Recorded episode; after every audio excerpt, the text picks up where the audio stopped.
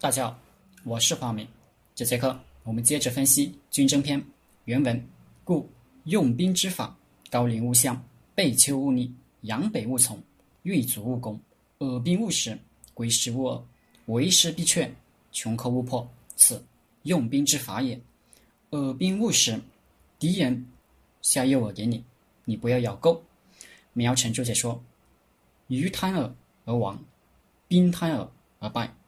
敌以兵来吊我，我不可从。战例是：曹操和刘备、文丑。曹操与袁绍作战，斩颜良，解白马之围后，亲率数百骑兵押送粮草辎重撤退，与刘备、文丑数千追兵遭遇。诸将震恐，以为敌骑太多。不予还迎。荀攸说：“此所以耳敌也，安可去之？”于是抛弃辎重，解鞍放马，引诱援军。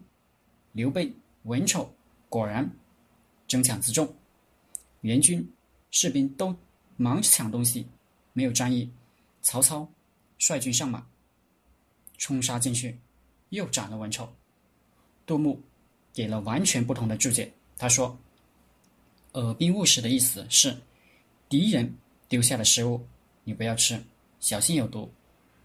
敌雾气已逝而去，先须尝试，不可辨识，虑毒也。”他还讲了一个战例：后魏文帝时，库莫、秦尧、召集燕王拓跋、新城率军讨之，拓跋新城。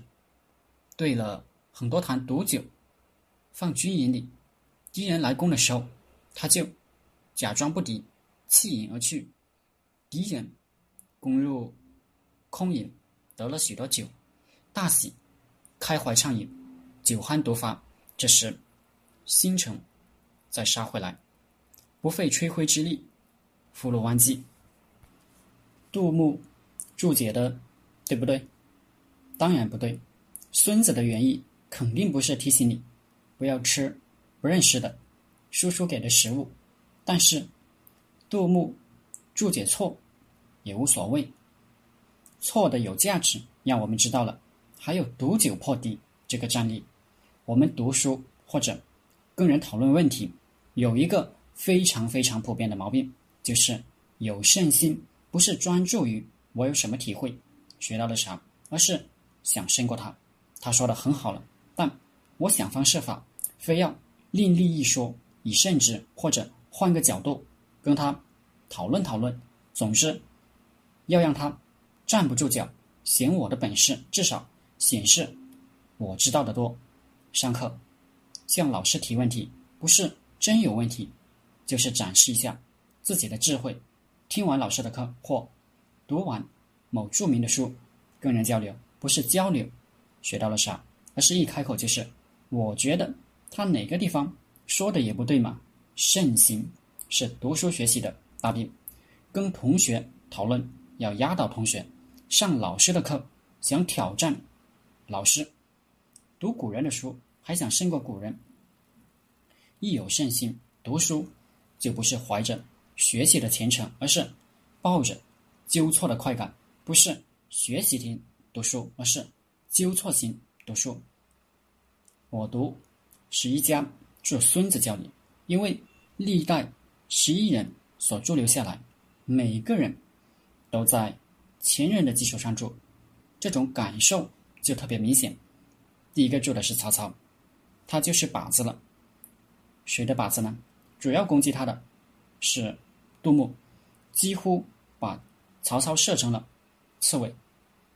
杜牧的注。常常，第一句就是“曹说非也”，曹操说的不对。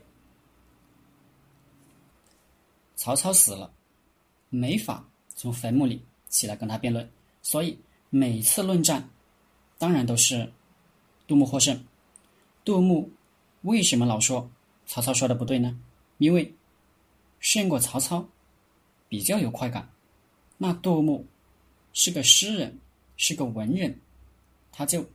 特别喜欢标新立异，我想他在注《孙子兵法》的时候，他不太关心《孙子兵法》对自己有什么用，而是关心自己的文章。如果和前人注的一样，就没什么意思了。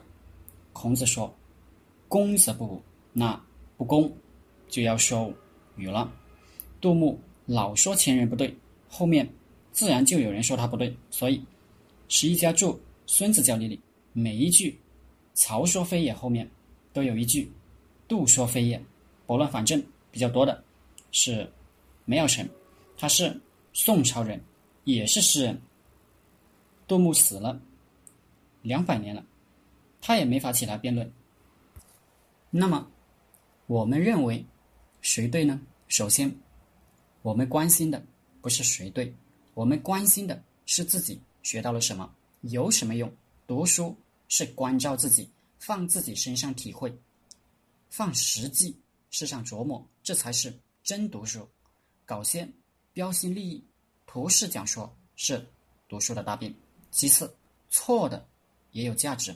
杜牧的注也让我们知道不少新鲜事，不也挺好的吗？再说他下的功夫很大，是十一家里成就最大的、影响最大的。我们也不必去揪他的错，得我所取就行了。克劳塞维茨说：“错误的意见，不管他多么荒谬，至少让我们知道了别人看问题的角度。”这也是价值。有时候，别人跟你说个道理，你觉得他太荒谬了，简直不可忍受。这时候，你要往好处想，他让你知道了，还有人是这么看问题的。第三，到底谁对这个问题，我们当然是关心的，不是没对错，是有对错的。谁对呢？我基本一律是以曹操的意见为准，因为曹操。才是吃过猪肉的嘛，其他人猪跑都没见过。关于《孙子兵法》，我也经常碰到有人跟我讨论，比如两个问题：一是说孙子与孙膑是同一个人，这个讨论纯属无聊。孙子是春秋时期跟吴王一起的，《孙子兵法》里面的内容就是具体针对越国的，而孙膑是战国时期的。齐国人，那时候吴国已经亡了，两人差了一百多年，怎么可能是同一个人？无非是有人提出一些说法，显示自己学问，但是这些提法根本不值得采信，这就叫图式讲说，不是真读书。第二个经常被讨论的问题是小敌之间，大敌之情，那上下文意思本来清楚的明白。倒不能再明白，故用兵之法，实则为之，武则攻之，备则战之，敌则能分之，少则能逃之，不弱则能避之，故小敌之间，大敌之情也。打得赢就打，打不赢就跑。你是小敌，打不过别人，还非坚，坚持不跑，就要被人擒了。但国内有人研究《孙子兵法》的大家。有个《孙子兵法》大家，他说：“大家都认为是这意思，但我认为不是。真正的意思是，如果弱小的一方能坚，那就一定能把大敌活捉。如果孙子是这意思，那他前面的话都白说了。对小敌之间的解释，还有更过分的，也是一个大师，他学问大。如果。”解的跟别人一样，就显不出自己有学问。他说：“这个坚是财宝，是装备，敌人的财宝装备锁的再紧密，只要我们打败他，就可以归我们了。”为了论证这个解释，他还以庄子为证。庄子曰：“将为缺怯探囊伐窥之资，谓之守备。”则必设贤腾，故窘绝。人们把财宝锁起来有什么用呢？还不是引盗贼来来偷罢了。同学们一听都震了，哇，还是老师学问大。对于这些读书之病，王阳明说了很多。其说本已完备，非要另立一说以胜之，不是真读书，而是有胜心。图示讲说，求些虚荣。读书只问对自己有什么益，有什么用，不要去文字上去纠结，自以为在做学问。所以，我读兵法还有一个体会，就是把自己带入进去。假如我是他，我怎么做？而且，我们读书跟看电影一样，自然就是自己带入胜利的一方。要再反过来把自己带入失败的一方。假如我是他，我怎么办？把自己带入书中，再把书带入自己工作生活中。这书上的道理、案例，在我们的实际工作中有什么相应的情况？有什么启示？于切于磋，于琢于磨，这才算书没。书没有白读。好了，这节课就和大家分享到这里。大家可以加我的 QQ 微信幺零三二八二四三四二，我们一起讨论读书、创业、企业管理、团队管理、互联网投资。谢谢大家。